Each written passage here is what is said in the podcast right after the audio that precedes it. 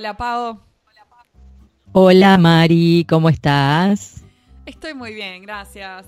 Em, esta semana estuve de semi vacaciones porque, bueno, es difícil desconectarse por completo. Uno siempre está como chequeando los mails. Uno, va, no sé, yo siempre estoy chequeando los mails constantemente y como me, es muy difícil desconectarme completamente. Sí, tendrías que tirar el celular vas de vacaciones, te desconectás por completo, no chequeas los mails, nada, o sí. Y yo creo que hoy en día para desconectarse hay que meter el celular en el inodoro y no creo que, nadie esté dispuesto a hacer eso, ¿no? Digo, porque el celular ya, ya de por sí es como una oficina ambulante para la mayoría. Este, te siguen llegando WhatsApp, te siguen llegando mails. Sí, sí. Por eso es que mm, no yo lo único que desconecto es de las noticias. Después, el resto yo qué sé. Por eso es que yo no quiero tener esos relojes que son smart, porque siento que ya de por sí ah, el teléfono es como una extensión de mi brazo. Si encima tengo el reloj, o sea, constantemente en mi brazo, en mi, en mi muñeca, no paro nunca. O sea, nunca. Estoy todo el tiempo. Y como es, es necesario también mentalmente. Es necesario desconectar. Mira, hace poquito me robaron el celular, ¿viste? Y me tuve que desconectar a la fuerza. Estuve todo un día que no supe ni qué hora era, tenía que ir a hacer trámites, andaba preguntando la hora por ahí porque ya no uso reloj hace un montón. Miraba la hora en el, en el celular. Eh, me tenía que encontrar con un amigo que eh, vive afuera y pasaba un solo día en Buenos Aires y quedamos en ir a jugar a una sala de escape no sé si conoces el nuevo fenómeno de Buenos Aires, pero está buenísimo. Que era fenómeno allá. Qué o se expandió un montón. Abrieron la primera hará un par de años y ahora hay, no sé la cantidad que hay y están re buenas y me estoy volviendo adicta. No, contame cómo es eso, por favor. Pero te lo juro. ¿Lo haces con un grupo? Es más interesante que lo del celular. Mira, eso sí, es una sala eh, está preparada para que vos estés encerrado una hora dentro y tengas que ir destrabando pistas para poder salir. Ah. Entonces tenés un reloj que va, va a la hora para atrás, ¿no? Tipo, te va bajando los minutos que te quedan.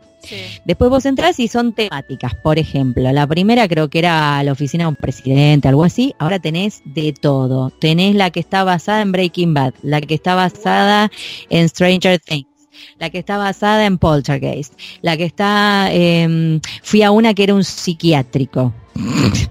Pero es medio de miedo, no sé por qué yo siempre lo, lo relacioné con que era de horror. Bueno, mira, tengo una de mis amigas que es bastante, bastante obse y cada vez que entra a una sala de escapa pregunta, ¿alguien me va a asustar? No, no, no, señora, quédese tranquila, le dice, porque pone una cara de loca. No, no, en general, en general son muy, muy tranquis, no te asustan, eh, está todo preparado en el lugar. Hay una que se llama el no sé qué, del faraón, el collar del faraón, algo así. Entonces imagínate, está todo ambientado como un faraón pistas que incluso eh, tenés que develar como si fuera un Simon. ¿Te acuerdas del juego, el Simon? o sea, son pistas musicales. En pistas musicales, pistas con, claves, digamos, jeroglíficos en ese caso o alguna otra cosa. Eh, por ahí tenés que mover una cosita y se abre una puerta. Eh, o tenés que meter, abrir un candado y se corre la pared. Bueno, pasan esas cosas. son maravillosas.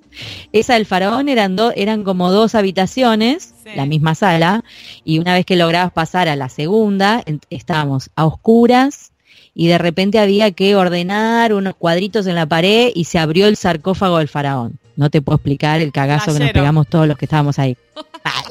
no pasó nada, pero estás ahí. Y después tenés un intercomunicador con los chicos que están afuera y te, y te van dando pistas que puedes pedir. Algunos te dan pistas cada 10 minutos, que las puedes pedir vos. Si no querés pistas, no las pedís.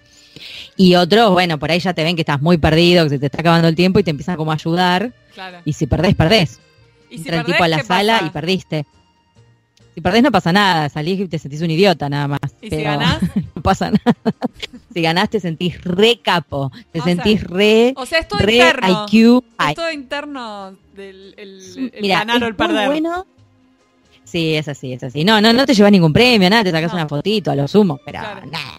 Es muy divertido, es muy bueno para trabajo en equipo, es maravilloso para trabajo en equipo, esto para las empresas, por ejemplo, que siempre están buscando formas innovadoras de que el empleado entienda el trabajo en equipo, es mm, para mí es fantástico. Y siempre son de a cuatro, cinco, como muchos seis. Hay un montón. Después metete, si querés, eh, una se llama Juegos Mentales, otra empresa es Escape Games, la otra es Eureka Leg, hay otra que se llama Salí del Molde, bueno, hay varias. Y la verdad, están re buenas. Y bueno, íbamos, me iba, me iba a encontrar con este chico, tenía que estar siete y cuarto en un lugar y llegué como a las seis y media. Dije, ay, ¿qué hago yo acá? Todo preguntando la hora por la calle, ¿por qué no tenía celular? y nadie tenía, no tenía cómo avisar, tipo, llegué temprano, estoy en otro lado. Viste que uno hace esas cosas. Uno ya avisa todo por celular. No, tal cual. Bueno, la cuestión es que Te falta algo. me senté en la... sí, me senté en un café al lado, al lado de la puerta de este lugar. Dije, bueno, cuando aparezcan, listo, me, quedo tranquila, me quedé tranquila escribiendo cosas y de repente vi que pasaba la hora y yo ya había perdido total noción del horario. Y la chica no me venía a cobrar y entonces me metí y le digo, perdóname, primero te pago y segundo me decís la hora y era más tarde de lo que tenía que, del horario que teníamos. Y dije, ¿cómo puede ser que no vino nadie? Resulta que ahora sí te morís. te va a explotar el cerebro, Marina. La sala que había, te juro, la sala que habíamos reservado era la de Poltergeist. ¿Te acordás de la peli? Sí. ¿Te acordás de lo que le pasó al elenco de Poltergeist? No. Bueno, es, es esas leyendas urbanas de ah, que la película como que, como que a todos les fue re mal o murieron o algo así, como murieron jóvenes, algo así era es algo así, sí, les pasaron cosas. O sea, como que la película estaba malita. bueno, la chica que reservó la sala, claro, la chica que reservó la sala, amiga de mi amigo, se pegó un palo con el auto. No. Y terminó internada ella y el novio. Ella salió bien con un cuello, el novio quedó internado hasta el otro día. Por eso no aparecía nadie en la sala y yo y no tenían cómo comunicarme. Entonces venía uno corriendo a rescatarme. o sea, todo, todo era el día anterior, tal cual. Todo así. Entonces mi amigo venía corriendo como un loco tarde para rescatarme de ahí. Y bueno, gracias a Dios la sala nos dijo, no chicos, está bien, es un caso particular, no, no pasa nada, no, porque viste por ahí, qué sé yo. Claro. ya la, reservas con anticipación, por ahí te cobran algo, no sé. Bueno, no. Eh, eh, y me fui como, mm, me fui como, mm, nunca más vengo a Poltergeist por las dudas. sí, me dio como, me corrió un poquito de frío, te digo. Todo eso, viste, todo, todo eso metido en que yo estaba perdida en el tiempo porque no tenía celular. Toda esta situación rara. No tenía nada que ver el celular, pero uno se pierde el tiempo. De las vacaciones, de, si te desconectás o no te desconectás, ¿no? Que es, bueno, algo con lo que a mí me cuesta. Yo me cuesta desconectarme completamente porque tengo el trabajo y la vida personal tan entreverada que no claro. sé, eh, es complicado, complicado, sobre todo trabajando desde casa. Bueno, no paras nunca. Bueno, y en mis vacaciones leí un libro que es, muy interesante que se llama The General Theory of the Translation Company. Ah, o sea que además leíste sobre traducción en tus vacaciones. en vez de llevarte una novela, en vez de llevarte una novela, no. Ella lee traducción. Es tal cual. Eso eh. ya no es culpa del trabajo. Es tal cual, bueno, es obsesión, obsesión, pero es algo que me gusta y disfruto, así que, ¿por qué no? Y bueno, está eh, perfecto. Y bueno, en este libro, eh, lo más interesante de todo, bueno, habla un poco de cómo funcionan las empresas de traducción, sobre todo empresas grandes, empresas a nivel global, y em, lo más interesante de todo, y creo que, a todos los traductores le, llamaría la atención, es que la, empresa de traducción no provee traducción en sí. Eh, que eso también es confuso para la gente que va a comprar. La empresa de traducción ah, provee tres funciones eh, centrales que son Project Management, Vendor Management y ventas. Esas son las tres funciones centrales de la agencia de traducción. Eh, sí, unos ah. seguramente pensarán, pero y el control de calidad y el, traductor y el editor, ¿dónde entra todo, todo esto? Bueno, esa no es, como que es como queriendo, sí, como queriendo decir que la empresa de traducción en realidad es una empresa de gestión de traductores. Sí, gestión de traductores, algo así, gestión de proyectos, eh, claro, ¿cierto? Eh, bueno, y bueno, y también la, función central en, eh, de las ventas, que me parece importante porque eh, lo que hace la, empresa de traducción es proporcionarle más valor al cliente eh, dándole todas estas posibilidades. Entonces la relación que, tenga con la gente de ventas, que los puedan aconsejar bien, em, que sean una fuente de información a la hora de tomar decisiones para la empresa, es una, una de las funciones centrales que, que, da la, la empresa de traducción. Pero bueno, si les interesa saber más sobre cómo opera una empresa de traducción y em, eh, me parece interesante este libro, lo recomiendo. Sí, en realidad, claro, tenés razón, suena como raro, es cierto, pero es, es así, en realidad, claro, los que, el, que, lo que realmente mueve a la empresa son todas estas tres áreas que vos decís. El traductor pasa a ser, eh, mm, no quiero decir materia prima. no, no, no lo hagas, no lo hagas. no quiero decir materia prima. Pero claro, es como, bueno, igual, o sea, no podría subsistir la empresa sin los productores. Por supuesto. Pero es, como... Es lo más importante, pero no, es la, función central de la empresa en sí. O sea... Claro. sí, tal cual.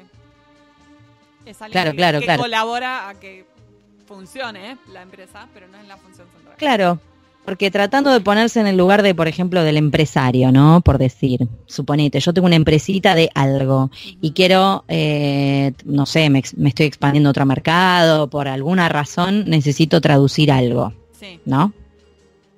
¿Por qué voy a elegir a una empresa de traducciones en lugar de a un traductor solo? Exacto, exacto. Porque resulta que el primo, el primo de mi gerente eh, sabe mucho inglés. ya está, lo contratamos de él. Y para los otros idiomas, ¿para qué está Google Translate? O sea, usemos Google Translate, ¿no? claro, claro, yo, yo se lo mandé al primo, viste, de este muchacho que me lo recontra recomendó, que fue toda la, toda la vida al instituto, ¿me entendés? A estudiar inglés. Y, y además pasó el First Certificate. Ah, también. tiene hecho el First, entonces... Tiene el First Certificate. sí. no el Certificate el First Certificate. Y este, pero bueno, el, muchacho realmente me, devolvió cualquier porquería. Entonces. un empresario amigo me dijo, busca una empresa de traducción que te va a dar algo como la gente. ¿No? Pues, ah, ¿Será así? No tengo idea, ¿eh? El tema también es que qué tipo de contenido tiene uno eh, y qué eh, idiomas necesita uno alcanzar, porque... Eh, Volumen, contenido, idiomas, claro. Sí. Eh, el tipo, el tipo de archivos se necesita formato, necesita otro tipo de servicio que quizá un traductor independiente solo no, no lo puede proveer. Eh, por supuesto, si son muchos idiomas, un traductor solo tampoco lo puede proveer. Entonces, bueno, la posibilidad de trabajar con una empresa que te, que te proporciona esas otras funciones tiene sentido para empresas grandes o o proyectos complejos y en fin, bueno, y obviamente la persona de ventas tiene que convencer al cliente de por qué le conviene trabajar con una empresa de traducción, Y hoy vamos a hablar con, un gran amigo mío, Martín, que em, trabaja actualmente en un puesto de ventas en una empresa de traducción. Y nos parece ah, que les va a resultar interesante lo que charlamos, eh, porque explica un poco más cómo operan estas, estas eh, empresas grandes y de qué manera aportan valor a los clientes. Y eh, está bueno ver esa mirada desde adentro de, de un puesto, no sé, que un, traductor, un traductor un poco es un poco la persona de ventas de uno mismo, ¿no? Porque un traductor es todo, tenés que hacer la... Sí, obvio. Cuando laburás solo, sos todo. Exacto. O sea que también cumplís tu propia función de ventas.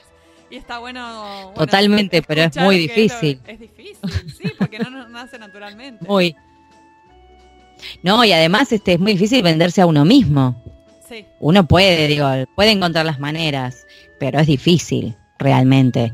Y esto es como estamos diciendo, digo, a veces realmente excede a lo que uno solo puede hacer. Eh, entonces está bueno saber, eh, conocer a alguien que además eh, Martín me parece que lo que tiene es mucho conocimiento de todo el proceso de la empresa, de todas las partes que componen la empresa y creo que ahí radica el éxito de su de su eh, venta, digamos. Sí, exacto, él pasó de traductor a Project Manager, a Account Manager, ahora a un puesto de ventas. Entonces tiene una visión bastante global de todo, de todo el proceso. Así que bueno, espero. Bueno, eh, un excelente invitado. Sí. la verdad que muy, muy divertido. Sí, yo creo que se va a disfrutar. Este, yo con este episodio despegamos, Marina. Yo creo que sí. Sí, suben los seguidores a, a 13.500, como los huevos de la delegación de Noruega.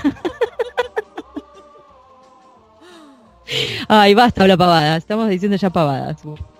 Eh, saludos, seguimos. En pantuflas, dale, Pau. Un, dos, tres. En pantuflas. En pantuflas. No, nunca lo vamos a lograr. Nunca.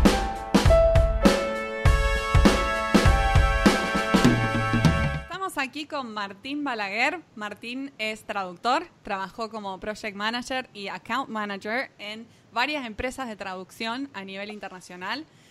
Ayudó a hacer crecer cuentas generando ganancias de más de 3 millones de dólares, enfocándose siempre en la calidad de los, y en los procesos. Y actualmente se desempeña como gerente de cuentas y ventas en una compañía de traducción global. Martín, muchas gracias por estar aquí con nosotras y dejar que te entrevistemos. Bienvenido a En Pantuflas. Muchas gracias, chicas. Contanos, ¿cómo llegaste a la industria de la traducción? ¿Qué, fue lo que originalmente te atrajo de la traducción y el mundo de los idiomas?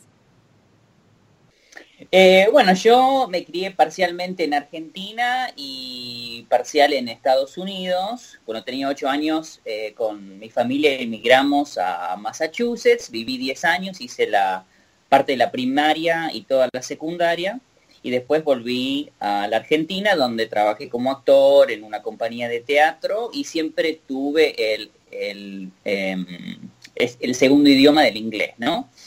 Y mm, siempre quise volver a los Estados Unidos. Mi fantasía fue volver como actor famoso, eh, pero no sucedió así. Y, y, luego de 10 sí, la verdad que era así. Era mi duda, ¿eh? era mi duda. Eh, ¿Por qué? Porque eh, sos traductor. Sí, no soy famoso. Eh, che. Pasaron 10 años y dije, che, si no me pongo las pilas con otra cosa, no voy a volver nunca a los Estados Unidos. Em, así que la llamé a Marina em, y a otro amigo, compañero actor, Guillermo eh, Jauregui, que habían estudiado en la UMSA y dije, bueno, vamos a estudiar traducción y así más o menos me metí en, en, el tema, en la cuestión. Sí. Eh, yo a Martín lo conozco, les cuento a los oyentes, porque trabajamos juntos en una compañía de teatro en inglés. Por, yo trabajé cuatro años y medio ahí, Martín, vos trabajaste muchos años ahí, más que yo. Sí, diez años, demasiado. años, es una locura. y entraste cuando eras re chiquito. Un montón, o sea que... 18 años. 18, sí, porque... Eh, Sí, estaba medio perdido en la vida y el director de la compañía fue como un tío, un mentor y nada. Em, amo la actuación, así que fue como una escuela de, teatro, una escuela de la argentinidad, porque yo cuando volví tenía 18 años, pero nunca había vivido, así que no, no, sabía nada. Eh, me acuerdo un día estábamos, eh, había llegado hace un par de meses y estábamos hablando de si era algo era barato, no era barato, y un compañero me dice, mira, Martín, yo no me llamo dos pesos. O sea, bla, bla, bla, bla, bla. Y yo me quedé tipo, no me llamo Localización a full. Pesos. No entendía nada. Eh, y bueno, eso también tiene que ver, ¿no? Sí, un poco con la traducción. Y sí, más vale. Todo, tiene, que, tiene todo que ver con la traducción, sí, de una. Más local no puede ser esa frase. Sí, tal, cual. No sea, o pecho frío, tipo, ¿qué? Todo tenía que preguntar qué significaba. y eso, eso no te lo pueden enseñar tus padres, ¿viste? Porque mis padres hacía como 15 años que no vivían en la Argentina, así que los dichos... Es más, yo tenía dichos medios de los 80, de los 90. Eh, es quedado desactualizado, claro. sí eh, macanudo creo que yo usaba mucho, pero no sé si se sigue usando tanto. No sé, yo hace también nueve años que no ah. estoy en Argentina, así que estoy media out de lo que se dice, lo, que es cool. Claro, parecías. ¿Te acuerdas de esa propaganda? No sé si ustedes la llegaron a ver, la propaganda de Daniel Hendler, de Walter, que lo descongelaban y aparecía y en vez de las cabinas telefónicas se encontraba con que. Era de telefónica la cosa, pero tipo no estaban más las de Entel y estaba telefónica, ese es el, el, chiste de la publicidad. Y el tipo, claro, esos 10 años había estado congelado, no se había enterado de nada. Vos estás igual con Macanudo, aunque ahora te lo reflotó Liniers, viste, con el, personaje, el historietista. Ah. pero parecías Enrique el Antiguo si tirabas tipo, no sé, Uy, qué menso, qué goma, no se usaba más cuando llegaste, no sé. No me acuerdo ahora, no sé bien en qué época estamos hablando, pero medio como que te quedás medio atrás. Sí, me quedé un poco atrás. Te hacían bullying, sí, la verdad. Sí, en el 2001, así que no, no, no me acuerdo ah. qué, cosas mandaba, pero sí, estaba medio out. Eh, Está, claro, genial. Y Marty, eh, em, empezaste como traductor y después tuviste muchos años de experiencia como project manager en una empresa de traducción. ¿Nos contás cómo fue esa, esa experiencia de project manager o mm. de trabajar primero de manera freelance y después trabajar para una empresa como project manager? Sí, a. Para mí eh, el, estudio de la traducción es como...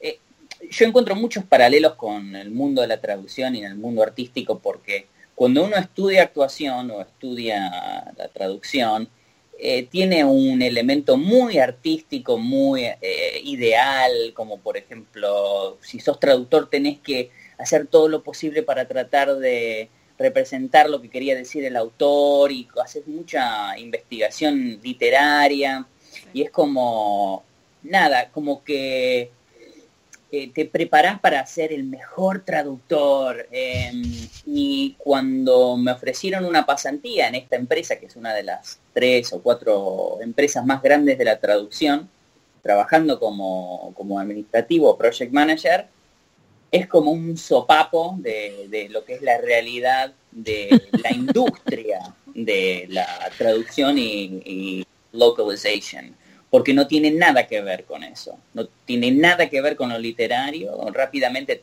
aprendes que un traductor literario es un escritor en el target language, así que eh, es un mercado muy pequeño y los traductores son muy buenos, eh, pero no tiene nada que ver con la industria multimillonaria que es eh, localization. Claro, la traducción comercial, digamos. Eh, claro, tal cual, la traducción comercial. Y mm, trabajar como project, para mí el project manager es el peor trabajo de la industria. Eh, sí, coincido. coincido plenamente. Porque el traductor acepta un trabajo, tiene X cantidad de palabras para traducir y se puede eh, tomar las pautas que quiera, mientras que entregue en, el tiempo adecuado, ¿no? Se puede levantar, ir al baño, bla, bla, bla. El project manager no es tan así. Eh, no puede ir al baño. Eh, casi que no puede ir al baño, en el sentido, o, por lo menos en, las empresas grandes.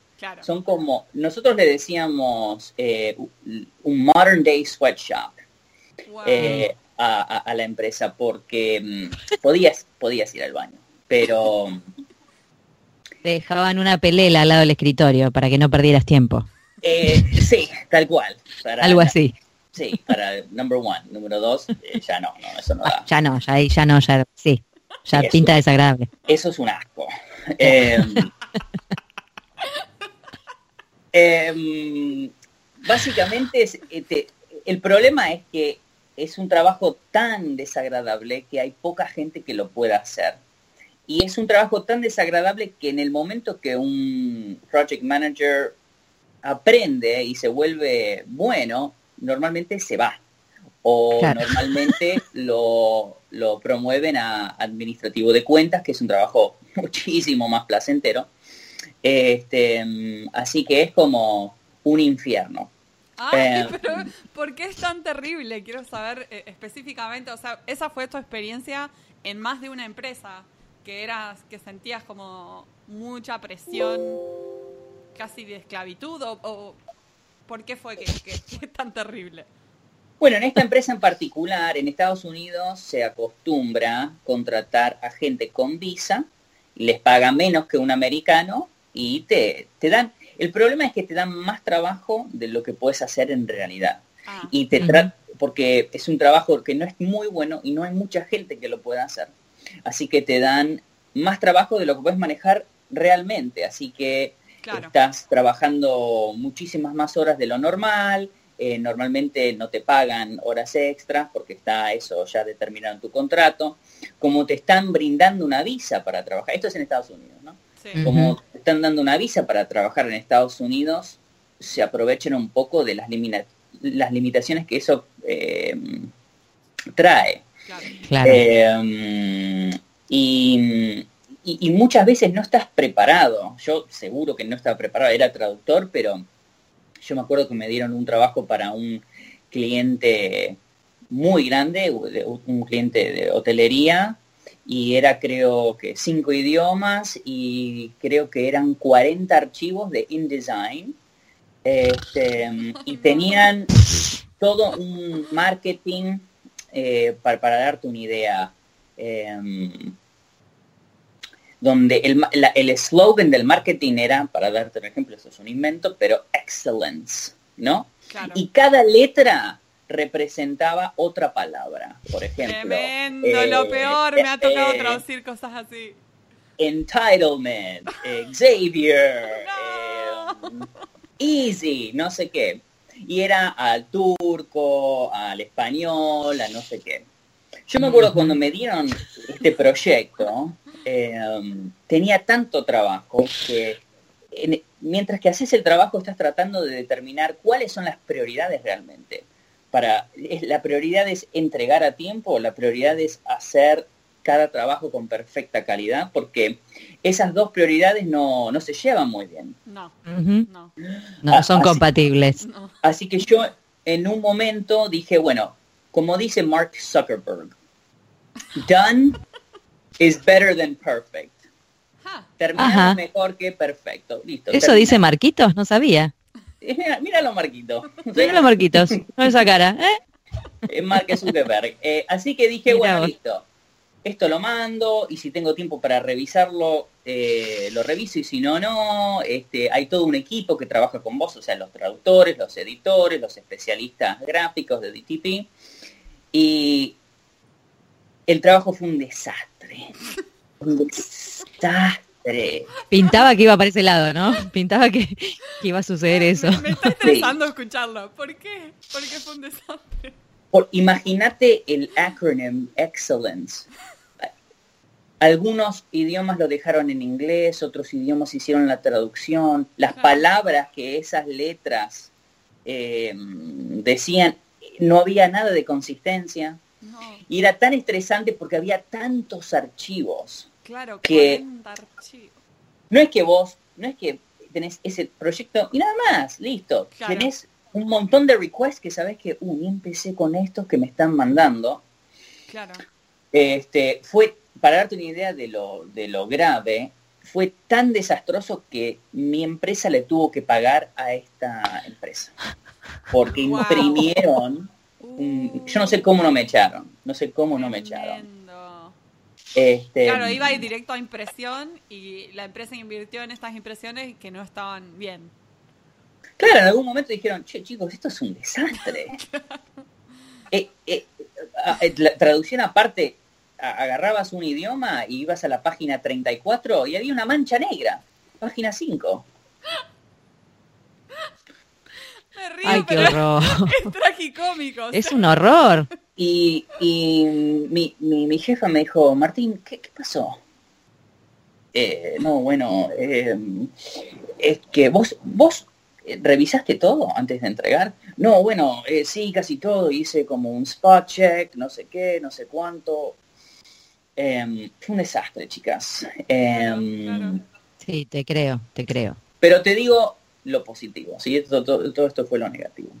Lo positivo es que primero me dieron la visa y tener estas empresas que te dan esa posibilidad es muy grosso para un argentino tener la posibilidad de ir como pasante a Manhattan, trabajar y después de la pasantía me dieron el trabajo eh, tiempo completo con la visa de trabajo. Primero es una visa de pasante, después una visa de trabajo.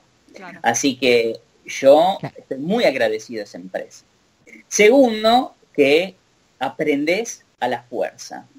Y esta cosa de no saber eh, en qué ponerle la prioridad, como que la aprendes internamente y podés ver un trabajo y ves un acronym, por ejemplo, excellence, y decís, esto va a ser un quilombo y tengo que frenar todo para asegurarme que esto salga bien. ¿Cuánto le estamos cobrando al cliente por este trabajo? Medio millón de dólares. ¿Y cuánto valen estos otros trabajos que me están enviando que son Red Rush y valen eh, mil dólares? No me interesan estos trabajos. Me voy a concentrar en este trabajo que vale 500 mil dólares.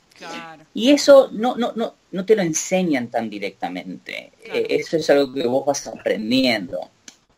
Y después de trabajar dos, tres años, em, como que sabes, entendés, y podés trabajar como administrador de cuenta y poder entender lo importante es preguntarle al cliente, informarle al cliente cuáles son las, las trampas, las posibles cuestiones de calidad que hay que tomar en cuenta, la tomarse un segundito para revisar todo quizás más de lo normal y poder brindarle esta información también a operations. O sea, por un lado comunicarle al cliente lo importante y por otro lado poder explicarle a los PMs para que no vivan ese mismo infierno que viviste vos, pero decirles, chicos, miren cada eh, delivery antes de, darme a mí. O sea, ustedes trátenme a mí como el cliente.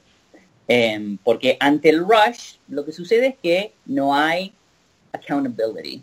No hay nadie que diga, lo que pase por mis manos va a estar por lo menos entregable. Y ese es un gran error. Desafortunadamente, la industria, como le pagamos tan poco a los traductores, no podemos em, confiar ciegamente con lo, el, producto que nos entregan. Tenemos que siempre mirarlo porque at the end of the day nosotros somos accountable. Y eso es algo que no todas las empresas manejan y muchos PMs que no, no tienen esta cultura dicen, bueno, pero el traductor, viste, yo estoy entregando lo que entregó el traductor, pero para eso existe el PM, para hacer un, un checkpoint y poder y desafortunadamente lo, van a ver, van a ver un montón de errores. Quizás no fue el traductor, pero quizás fue el diseñador gráfico que mandó la mancha negra. Y si vos como un PM no abriste el documento, no, no pasaste rápido por las páginas, no puedes decir, che chicos, ¿qué pasó? Así que tiene muchas cosas negativas ser PM, pero el resultado es muchísimo conocimiento y eso te, te, permite crecer en la industria y para mí la mejor manera de crecer en la industria es ser entrepreneur, como lo es Marina, eh, tener tu propia empresa em, y, apuntar para el lado de ventas, para, para mí. Sí, contanos un poco de eso, Marti, el tema de, de, ventas, o qué, ¿en qué consiste tu rol como encargado de ventas ahora en esta empresa? En esta empresa hay como dos tipos de, vendedores, el que es más cazador y el que es más em, farmer, ¿no? Yo no soy muy buen cazador, o sea, por, mi conocimiento de la producción, funciono mucho mejor como farmer, o sea, mantener cuentas y asegurarme de que los clientes estén contentos, etcétera. Pero parte de mi responsabilidad como cazador es eh, outreach, enviar correos, ir a conferencias, hablar con, con posibles clientes para ver si necesitan traducciones, si están teniendo algún tipo de quilombo con algún eh, traductor, que normalmente es así, algún problema con la agencia tienen, y tratar de eh, ganar el negocio. Una cosa que es una realidad que les digo a todos los clientes míos, inclusive los no clientes, es que la industria es relativamente chica y la realidad es que los traductores los comparten todas las empresas grandes agarras una empresa grande como Transperfect o como eh, Lionbridge o inclusive las chiquitas, casi todos comparten traductores o agencias de traducciones. Así que, ¿cuál es el, el diferenciador? Es el servicio, ¿no? Es el servicio, los procesos que uno tiene y eso hace la diferencia. Así que eso es como algo que eh, sirve como herramienta para tratar de ganar clientes nuevos y es parte de mi trabajo como, como vendedor. Por otro lado, como administrativo de cuentas, es cuando hay algún quilombo, cuando el cliente dice, por ejemplo, la semana pasada me llamó una cliente y me dijo, estoy cansada de editar cada eh, entrega de ustedes. una, revisora de México. Epa. Em, ok. Em, vamos a hacer lo siguiente. Yo voy a llamar a mi traductor, el traductor que hizo estas traducciones, y vamos a, vamos a tener una llamada y vamos a hablar específicamente, específicamente cuáles fueron los errores. Y ahí mismo nos dimos cuenta que una oración decía, bueno, esto es, em, eh, escuchará este podcast esa revisora. eh, Inventamos Qué momento. otro ejemplo, otro ejemplo inventado. Otro ejemplo inventado, ok. Eh, bueno. Em, no, las situaciones que se describen a continuación no tienen nada que ver con la realidad, son hechos ficticios, tomados al azar. Eh, es este, por ejemplo, eh, bueno, voy a usar, eh, eh, era, la palabra era durable, ah. algo que es durable, ¿no? Y la traducción que usamos nosotros era duradero. Estaba hablando de una, de una, un tipo de materia, no me acuerdo. Y la revisora dijo, no, eso debería ser otra cosa, eso debería ser... Eh, ah, no sé si ahora... ¿Qué resistente? ¿Qué quería decir? Sí, era, un, cambio estilístico, digamos, o sea, era un sinónimo. Era un cambio estilístico. era, un cambio estilístico. Em, ah. Y básicamente yo le dije, mira, me parece que duradero es eh, equitativo a, durable. Y esta otra palabra que querés usar vos es otro adjetivo, no quiere decir eso necesariamente. No, sí, pero está bien, pero eso hace que la traducción parezca más natural, más así como escrita en español. Y yo le digo, perfectamente, pero si yo como agencia uso ese criterio, quizás uso otra palabra, como por ejemplo fuerte, y vos me puedes decir, fuerte no quiere decir duradero. ¿Por qué pusiste fuerte? Y ahí yo tengo que decir, no, bueno, pero vos me dijiste, así que eso abre como otra discusión que también nos puede meter en, problemas a nosotros y es una empresa de, manufactura, así que por, default nosotros siempre tratamos de ser representantes del source. ¿Un poco del estilo en el target language va a ser afectado? Sí, porque, pero yo tengo que ser fiel al source porque eh, salvo que tenga otra indicación por temas legales y demás, es así, creo que es una realidad de la traducción. Si querés algo más marketing y demás, Obvio que se puede hacer, pero eso tiene que estar pactado antes, porque yo tengo que poner lo que las palabras significan. Obviamente con la gramática adecuada y demás, pero en ese, en ese sentido. Y esta conversación la tengo un montón con un montón de gente. Claro. Eh, y, perdón, es un poco de educar al cliente, ¿no? De, de, clientes por ahí como que no entienden o no terminan de, de comprender cómo es el proceso del traductor o cómo es el proceso de, un, de una empresa de traducción que es necesario por ahí explicarle, ¿no? Eh, y educarlos un poco de cómo se hace, obviamente sin sonar pedantes, pero... No, sí, y, me alegro que haya dicho eso porque yo nunca uso esa expresión porque sí me parece un poco pedante, educar al cliente, pero pero es real, es, una realidad. Y creo que es más que educar al cliente, simplemente informarle qué es lo que hacemos y qué es lo que no hacemos. Eh, porque al fin y al cabo el cliente es el que va a determinar qué es lo que el cliente precisa. Pero si entiende el por qué hacemos lo que hacemos, em, pueden estar de acuerdo o no y, en base a eso poder decir, ok, sigan así. Y básicamente nos pusimos de acuerdo que íbamos a tratar de salir un poco del source y si nos desviábamos mucho, si íbamos a volver a, lo original y ella iba a seguir editando. Este, pero estas conversaciones me parecen que son súper importantes y, por ejemplo, alguien que es un vendedor, que lo he visto, que no conoce la industria, que no trabajó como project manager y demás, no va a tener esta conversación al comienzo, por ejemplo. Así que esta, este tipo de conversación siempre sucede después del hecho. Así que eso, te iba te iba a preguntar yo. Te quería preguntar eso, justamente.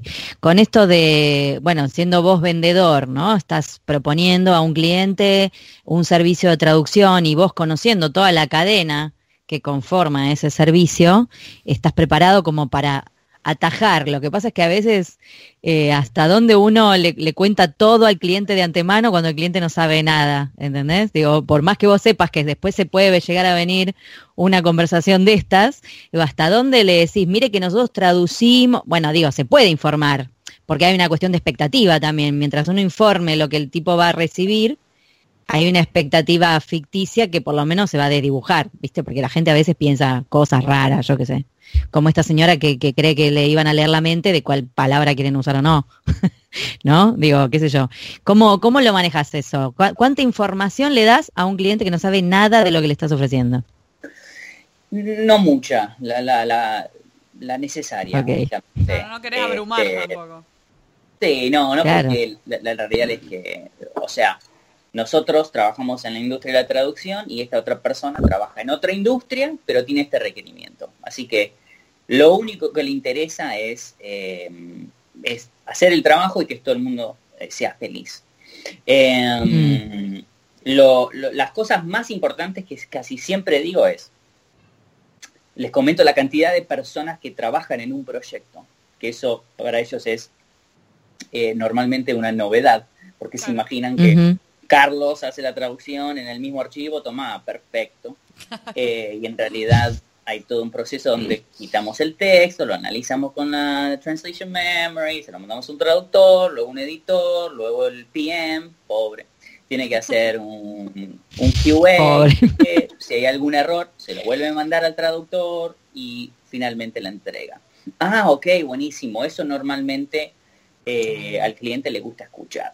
Em, por otro lado, em, el ISO Certification, que muchas compañías de traducciones tienen la certificación ISO, eh, es como un eh, como que refuerza este concepto de varios pasos y si hay una ruptura en alguno de esos pasos, nosotros documentamos qué es lo que pasó, porque quizás no fue un error del traductor, quizás fue un error que no pudimos extraer el texto correctamente, así que tenemos que arreglar este proceso y de ahora en más vamos a hacer lo siguiente. Eso también casi siempre se los comento al cliente porque les da una sensación de tranquilidad. Y respecto a los otros casos de los, eh, los revisores, casi siempre lo comento porque la realidad es, por parte del cliente está el que hace el pedido, pero alguien que le va a afectar indudablemente a la calidad y la entrega es el international stakeholder, la persona del lado del cliente que va a hacer la revisión. Normalmente es una persona que o está in-house en el país, en Estados Unidos en este caso, o está en el país donde se va a distribuir el producto. Normalmente estos, eh, estas personas internacionales súper importantes se involucran en el proyecto luego de la que la traducción está realizada. Y eso puede ser un potential risk para nosotros que estamos vendiendo la traducción. Una catástrofe. Porque normalmente, y uno se pone a pensar y analiza, normalmente o, comúnmente ellos eran los que estaban haciendo la traducción originalmente, pero por cuestiones de que hay demasiado contenido, dicen, che, eh, Juan Pérez, hay demasiado contenido para traducir, se lo vamos a enviar a una empresa y vos vas a hacer la revisión. No, pero yo lo puedo hacer, no sé qué, no sé cuánto, y viene una empresa desconocida y Juan Pérez dice, no, pero esto es cualquier cosa, eso es Google Translate, loco. Em, así que lo que siempre trato de hacer es tratar de que el cliente involucre a este Juan Pérez. Decirle a Juan Pérez, que vamos a contratar a una empresa de traducciones ¿Por qué no hacemos un glosario donde la empresa hace el trabajo de mirar tu página web, a elegir un par de términos, mostrártelos y decir, mira, nosotros pensamos que esto hay que traducirlo así.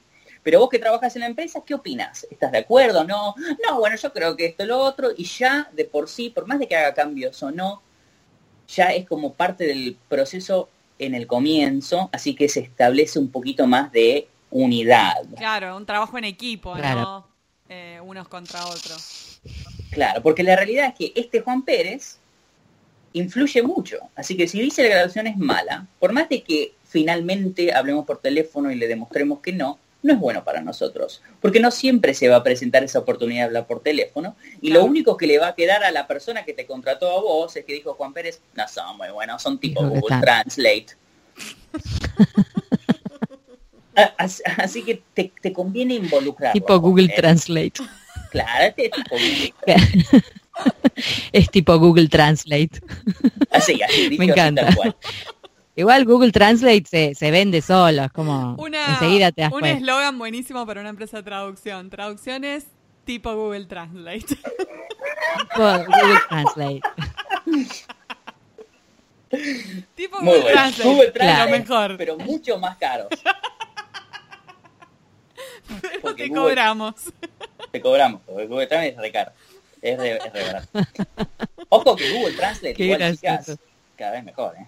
Sí. Ojo. Sí. Sí, hay cosas en las que está, está mejor, ¿eh? Hay que decir la verdad, pero eso que te mandan todo el choclo, lo meten en Google Translate y después creen que está traducido es como, pará, flaco, date cuenta que esto es como, esto es incoherente. No sé si Por lo menos revisalo, no le querés pagar al autor, pagale al revisor. no sé si vieron la noticia de, salió la semana pasada en los Juegos Olímpicos, que por un error de Google Translate pidieron 15.000 huevos. Ay, morí, morí, morí con la noticia de los huevos. Es muy gracioso. Morí con la noticia de los huevos. Fue genial. Eh, sí, bueno. Que dice que el tipo que recibió los huevos veía que bajaban huevos y bajaban huevos y bajaban huevos y no entendía cuándo terminaban de bajar huevos. Seguían, seguían cayendo camiones con huevos. tipo, Me muy gracioso. ¿para, ¿Para qué equipo era? ¿El equipo de dónde? Creo que de eh, Dutch puede ser, pero no, capaz que no, estoy inventando, no, no estoy segura para qué equipo era. Sí, suena Europa, eh, me suena equipo europeo, sí. No, no le presté atención a la nacionalidad, me quedé con los huevos. Dije, ¿qué habrá pasado ahí para que la persona que tradujo el número, ¿entendés? Haya hecho semejante quilombo. semejante ramo de huevos. Me imagino la confusión, tipo, che, y estos huevos, no sé, debe ser una cosa de Corea, ¿viste? ¿Qué sé yo? será de otro equipo. Imagínate, entras a regalar huevos a todos los demás equipos, porque tipo, ¿qué hacéis con todos esos huevos? Se lo da, a la audiencia para los que pierden y se lo tiren. Tocando el, el timbre el, equipo holandés, el equipo de España, hola chicos, no saben lo que pasó, pero nos sobran como 80 mil huevos, quieren una docena. Claro, o, o venden, porque si el equipo olímpico, digamos, es tan pobretón como los equipos olímpicos de Argentina, viste que tienen que juntar plata para ir a los olímpicos porque nunca tienen pobres, capaz que se ah. pueden a vender los huevos directamente y la pasan bomba. sí, sí, eso puede Creo que los devolvieron porque eran, eran re honestos, los devolvieron. Pero hubiese estado bueno, ponerse a vender huevos. Sí, yo, yo, estaba pensando, pero ¿qué pasa con esos huevos? ¿Los tiran a la basura y pudren ahí en al lado de la, de la justicia? No. No, me parece que lo, tomaron supermercados, lo, lo volvieron a, recibir, según tengo ah. entendido. Ah, sí, sí, sí. Ah, ah, bueno, si no googleaba ya mismo, ¿qué pasó con los huevos? Para no quedarnos con la duda. Y contanos, eh, ahora que estamos hablando con respecto a los clientes y, qué necesitan los clientes, eh, o ¿qué es lo que vos pensás que eh, es lo que más valoran los clientes cuando van a comprar una traducción? Em, eh, más valor. Y creo que eso eh, es diferente para cada cliente en realidad. Algunos valoran muchísimo la, la, calidad y hay rondas y rondas de pruebas y aprobaciones y demás. Otros valoran mucho la integración tecnológica y ahí es donde las empresas más grandes pueden competir de una manera mucho mejor. Em, por ejemplo, las conexiones vía API, con los eh, CMS, eh, Drupal y demás. Em, eso ayuda muchísimo. Eh, o las soluciones de traducción por web proxy, donde uno lo único que tiene que hacer es decirle a la agencia, che, hubo actualizaciones y la agencia hace como un análisis y ahí mismo reproduce las palabras nuevas y demás y no tiene que hacer nada o poco. Las empresas. Em, otras empresas valoran mucho la, la, eh, la, velocidad, o sea que si nosotros te enviamos algo hoy, si quizás nos lo puedes devolver el mismo día o mañana temprano. Em, las empresas legales aprecian mucho eso porque em, tienen que presentarlo como parte de un juicio, lo que fuera. En la empresa donde yo trabajaba antes eran todas traducciones legales y el requester, me acuerdo que le estaba enviando cosas a, al ejecutivo de cuenta tipo 10 de la noche. Che, esto lo necesito para mañana, ¿es posible? Es para la China, así que quizás conseguís un traductor. Em, así que em, depende, depende del cliente. Depende del cliente, sí. sí. Vos sabés que es un, hemos hablado varias veces acá en nuestro podcast con Marina, eh, que a veces pasa, viste, que hay una, una, especie de confusión con lo que uno hace, viste. O sea, vos decís, ay, soy traductor. Ah, ¿cómo se dice? No soy un diccionario ambulante, soy traductor. A ver, eh, eh, pongámonos de acuerdo. O te dicen, ay, el nene, mi nene quiere clases de inglés porque no le gusta. Bueno, pará, aflojemos. Puede ser que algún traductor de clase de inglés, pero calmate, tipo, estuve para otra cosa. No vas a llamar al dentista para que le lave los dientes al nene porque no le gusta. pongámonos un poquito de acuerdo, somos profesionales. ¿Qué te pasa a vos cuando vos decís, yo vendo, yo trabajo como vendedor de tal empresa que hace y la gente piensa, ¿cómo se vende una traducción? Digo, ¿la gente entiende lo que vos haces o le tenés que medio como explicar? Sí, no, no entiendo. No entiendo. ¿Y, cómo lo explicas? Lindo, así, que quede copado. Mira, a un, a un taxista, por ejemplo, me pregunta, ¿qué te dedicas? Vendo traducciones. Ah, ok. ¿Qué traducís? si tengo ganas, si tengo ganas le explico, si no tengo ganas le digo español. Ah, ok. Pero si tengo, ganas, le, si tengo ganas le digo, no, nosotros vendemos todos los idiomas. Imagínese que usted tiene una página de web, una página web, ¿no? Y está en inglés. Y quiere hacer la traducción a 15 idiomas. En vez de contratar a 15 traductores distintos, contrata a una empresa que tiene las conexiones con los traductores y ellos hacen el trabajo eh, todo por, eh, para usted. Ah, ah, ok. Y eso normalmente es como... Eh, tiene sentido. Sí, es más clarito. Sí, está buena la explicación, porque es bien práctica. Me gustó.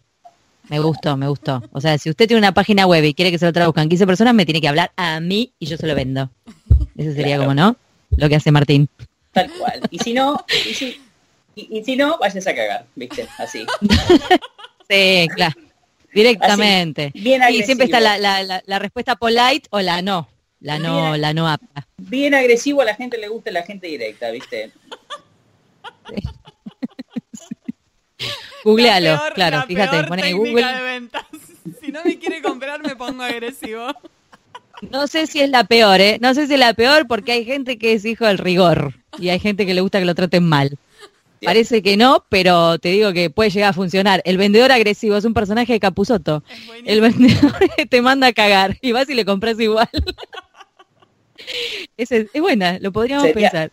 Sería muy gracioso hablar de todas las cosas buenas de ISO, de, las etapas y involucrar a los eh, revisores internacionales. Y chicos, cualquier cosa, cualquier consulta que ponele que no quieran trabajar con nosotros, se pueden ir todos a cagar. es muy bueno, me encanta. Lo dijo como con onda, además. O sea, todo re, A mí me caería simpático. inteligente, pero el final que es un, desastre. Pero bueno, sí, los contratamos. Es como es como cuando te dicen, eh, eh, ¿a qué te dedicas? Soy actriz. Ah, y estás haciendo algo y vos le querés contar, ¿viste? Tu obrita independiente que le está, te estás rompiendo el, lomo para hacerla y si no estás en la tele, tipo, no existís. Para, no, bueno, estés, ah, pero, ah, no, te, ah, en la tele te, puedo ver a algún lado. no, la verdad que no. Sí. no, no, no estoy, no estoy. Entonces ya está, la, la cara de la persona es como que se ensombrece y fue como conocí una actriz que no conoce a nadie, es como no conocer a nadie, más o menos. Es, por ahí, ¿no? O, con las imitaciones, sí, soy actriz. Ah, imitate a Evita Perón. Uh, a, mí, a mí siempre me dijeron, contate, contate un chiste. Ella hace humor, suponete que algún amigo, ah, no, ella es actriz, es re graciosa, hace humor. Contate un chiste. No, no sé ninguno. Había una vez. No, no sé. Había una vez un pelotudo que le dijo a una actriz que te cuente un chiste. Claro. El actor agresivo. Y la actriz le No sé. A mí, el me, actor a mí me hicieron eso si no tienes empresa, chicos. Te manda la mierda. Ay, muy gracioso, por Dios. A mí me, a mí me hicieron eso, me hicieron eso en una, en una empresa en el escenario. Yo trabajaba como secretaria, recién me había recibido de traductora, ya me quería ir, digamos. Una empresa muy grande, 1.500 personas, fiesta de fin de año en Puerto Madero, contrataron a Andy Kutnesov para animar la fiesta y me postularon como una de las más graciosas en una terna y me dan el premio que habían votado la gente de la empresa y tuve que subir al escenario, ¿no? Y Andy, ¿qué me pudo haber dicho? Bueno, dale, contate un chiste. Adelante de las Mickey. no, no, le dije, yo no, yo no cuento chistes. bueno, pero te votaron la más graciosa, contate un chiste, me decía el tipo, ¿viste? Yo, eh, no te, no te, no te puedo ayudar. y me agarro la promotora, una promotora rubia, preciosa, y me cuenta un chiste re boludo, y yo era el único chiste que tenía a mano, o sea que dije, bueno, mira, me acaba de pasar ella un chiste, Juan y Pinchame se fueron al río, ¿no? tipo, era una onda así, el chiste era malísimo, y tuve que un papelón, un papelón, o sea, me daba para devolver el premio, porque no podía mostrar mi gracia ahí. No te pueden poner on the spot así igual, es malísimo. No se puede así, no se puede así, no. Martín, te agradecemos muchísimo tu tiempo y que te hayas juntado con nosotras a hablar un poco de traducción y reírnos también. Eh, y te deseamos mucho éxito, que sigas vendiendo como siempre. No uses tanto el personaje agresivo, cuidado en qué entornos lo usas. Pero te deseamos todo lo cuando veo que Cuando veo que no, no me está yendo bien. Bueno, yo encantada de conocerte, Martín. Muchas gracias por darnos esta hermosa entrevista, tan divertida, tan iluminadora. Eh, lo único que quiero hacer una, una mini aclaración para todos los PM que nos están escuchando, no se suiciden en masa.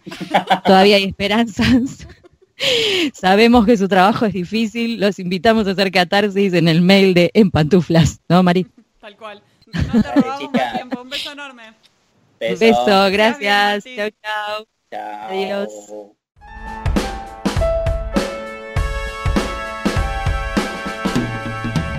Este fue un nuevo episodio de En Pantuflas. Podés encontrarnos en la página en-delmediopantuflas.com y suscribirte a nuestro podcast desde iTunes, Podcast Addict o la tienda de podcast que más te guste. Prohibida su reproducción en el territorio de Argentina, traducciones, las pantuflas de flamenco son mías. Y las de tigres son mías.